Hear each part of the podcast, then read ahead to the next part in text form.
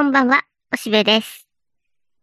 3月になってしまいましたけど、まだうすら寒い日が続いておりますが、皆様お元気でいらっしゃいますでしょうか？おしべはなんか、いろいろやりたいことは目白押しなのになかなか仕事を片付けることができず、あわあわしている日々を送っておりますが、そんな中で、まあ、あの、玉の娯楽というか、ちょっとふーっと息をついた時に、まあ、テレビを見るのですが、テレビといってもその時間にちょうど見ることはなかなかできないので、録画しておいたものとか TVer とかで楽しんでいる次第です。で、えー、今日話しようと思うのは、今話題の不手ほどの話をしようかな。不手ほどというふうに訳されてますが、えっと、不適切にも程があるっていうね、工藤官九郎のドラマが金曜の夜にやってるんだけど、これが、まあ、あの、えー、面白い。で、その面白いというのが、最初のうちはね、あの、現代と、それから、あれは、えっと、80年代だな。あの、まあ、昭和の終わりの頃に、えー、まあ、タイムスリップしてしまった、えー、えーそこにタイムスリップしてしまった吉田洋と、そして逆に、その時代から現代に来た安倍貞夫がね、そのお互いにちぐはぐな感じになると。で、それは現代のそのコンプラ社会とかね、もうやっぱ発言に気をつけなきゃいけないしね、不適切な発言がありましたことをお詫び申し上げなきゃいけないだろそれが、まあめんどくさいって気持ちが割と昭和の人間にはあってね。で、それがそれほどのことか？みたいな感じで、まあもちろん両方とても、あの、いい面もあるんだよ。もちろんセクハラなんかがね、随分駆逐されてきたことはあるし。で、あとまあ大きく違うのがタバコだったりするわけで、だからそういうあの、ちぐはぐさとか食い違いとかそういうのをちょっと笑うみたいので、あの、よく取材されていたし、まあ多少、ん？とこ、本当にその頃あったっけなみたいなのもちょっとあるけど、まあでも、その落差を笑うというような番組なんだなと思って見ていたら、えー、4回ぐらいの頃から、そのちょっと前ぐらいから、あれ？これは？と思ってっていて、ついにこう日付がはっきりして、えー、その過去から来た、えー、安倍貞夫がね、1995年の1月に、うん、大震災があることを知って、そしてさらには、まあそれは、まあ、もう番組内でも明らかにされているわけだけども、っていうふうにしてこんな風にネタバレみたいなものを気をつけたりするのも現代風なんだけど、で、あの、本人はその震災で死んだという話になってんだね。で、そっから、まあ、あの、日本が負った大きな傷、その、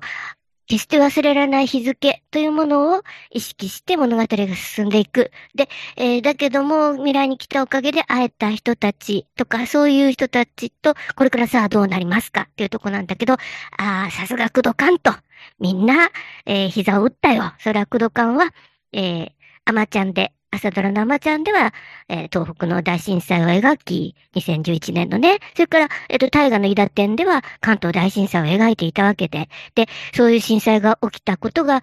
人々の生活の、こう、隅々にどのように影響を及ぼしたかっていうことをね、ちょっとまあ、面白おかしく、あの、えーペーソス溢れる形で描いていて、で、今回もその、もう4回とかね、あの、えー昔ね、背広を作ってあげようとしていたんだけども、それが、震災で亡くなってしまっていった。でも採寸していたからそれを背広を作ってあげた。そしてそれを作っていたんだけど、もう会えなかった。だけど、タイムマシンで来てくれたんで。そして、えー着せてあげたらものすごくかっこよくてね、あれはすごい演出だったね。やっぱり素晴らしい背広であることがもう画面でピシャッとわかるっていうね。あれはもうテレビならではの、あの素晴らしさだったと思うんだけど。で、そういうので、こう、時代のギャップと、そしてもう決して忘れることのできない日付というものを、えー織り込んで、素晴らしい脚本家だね、工藤館ってね。で、あのまあ、工藤官九郎っていうのは、まあ、もともとだいぶ前からね、僕は木更津キャッツアイの頃からかなりハマって、えー、録画したものを何度も何度も見て、ここでこうだからここがこうみたいなこととか、あれもまあ結局死を描いていたもんね。あの、えー、岡田くん、後にまあスターになっていく、えー、それが、あの、死んでしまうという、それを、まあ、気づいた時のね、今でいう小日向さんだけどっていうか、あの時も小日向だった、だったけど、父親が、その息子が死んでしまうことを知った時に、こう、なんか、あの、和田明子のね、紛争をして、そのことが分かったことが、えー、息子に分かってしまうっていう場面とか、すごい感動的で、えー、ショッキングな場面なんだけども、笑いに昇華してるっていうあたり。で、それに、あの人の特徴というのは、歌を歌うね。今回も、なんか急にミュージカルシーンになるんだけど、でそれも、ちょっとこっぱずかしい話とか、何か訴えたいこと、心情を、こう、セリフにして言うんじゃなくて、歌にする。その辺はね、もうもともと古来ゆかしい、こう、あの、和歌を読むだろ？日本はね、あの、俳句を読んだり、こう、こう、今日が極まった時に、えー、ぽつりと、こう、えー、普通の会話では話さないようなことを歌に乗せて語るね。それが上手にできていてね。で、あの、それはマンハッタンラブストーリーの頃とかも、あの、えー、及川みっちがね、きょんきょんに思いを伝えるときに僕は踊りますとか言って急に踊り出したりして、なんだこれと思うんだけども、それがまあ、あの、非常に説得力のある表現になっていて、そういうのが思い出されてね、ああ、いいドラマだなと思って、毎回楽しみにしてるし、でに、あの、今は幸いなことに、その、えっ、ー、と、ネットフリックスとかそういうので過去のものも見ることができるのでね、あのいつでも追いついてくることができるので、これは面白いと思うなって、やっぱりこう忘れられない日付の、あの、ことはもう日本は決してもうないことにはできない。それは、それを超えて生きていかなきゃいけないっていう感じっていうのが、えー、普段みんなはばっか言ってるけども、あのー、決して消えないんだっていうのが、えー、笑いの中に描かれていて素晴らしいと思うので、それをいつも楽しみにしてさあ最終回どうなっていくのかなっていうところです。というので今回はまあそれと、あとはね、アニメはちょっと今回はあんまり見てなくて、スナックバスへとかを感慨深く見てるな。スナックバスへっていうのはね、えっと、バスへの絵が江戸の絵になっていて、え、バスへというママがやってるスナックなんだけど、そこでね、まあ、アホみたいなドラマなんだけど、あのアニメは。だけど、最後カラオケを歌ってね、あの、昔のスナック文化っていうのをこう、思い出すみたいな、本当にね、これもアナクロな時代が、えー、違ってる感じなんだけど、僕はね、一時期ね、本当にスナックにすっごく行ってた。一週間に四五日行ってたね。それはね、昔はね、まあ上司と言いますか、先生と言いますか、そういうおじさんたちはいっつもスナックに行ってたから、それについていかなきゃいけなかったのっ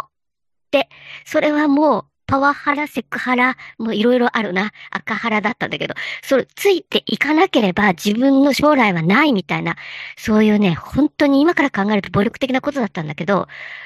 言ってたよ。で、もうそこで別にね、今みたいにスマホがあるわけじゃないでしょ？だからね、ぼーっとしてた。だけど、そのお姉さんたちとかね、それも、そのママさんとかはそういう先生たちと お話ししてるんだけども、えー、まあ、下っ端の人たちとちょっと話したりとか、でもなんだかなと思ってた。ものすごく膨大な時間を取られて、で、まあ、もちろんそれで連れて行かれるわけだから、お金はあんまり払わないで済んだわけだけど、だからずっと、ただでその場所にいればいいだけみたいなんだったけど、苦痛であることはものすごかったし、で、さらには、えー、他の子も連れてこいみたいな役をさせられたりした時に随分揉めたりしてたよ。そんなんて、えー、昔をね、思い出しながら、あ、スナック文化っていうのもあったな、みたいなことを思いながらアニメ見てます。というわけで、今日はちょっとバカ話をしてしまいました。じゃあ、またね、バイバイ。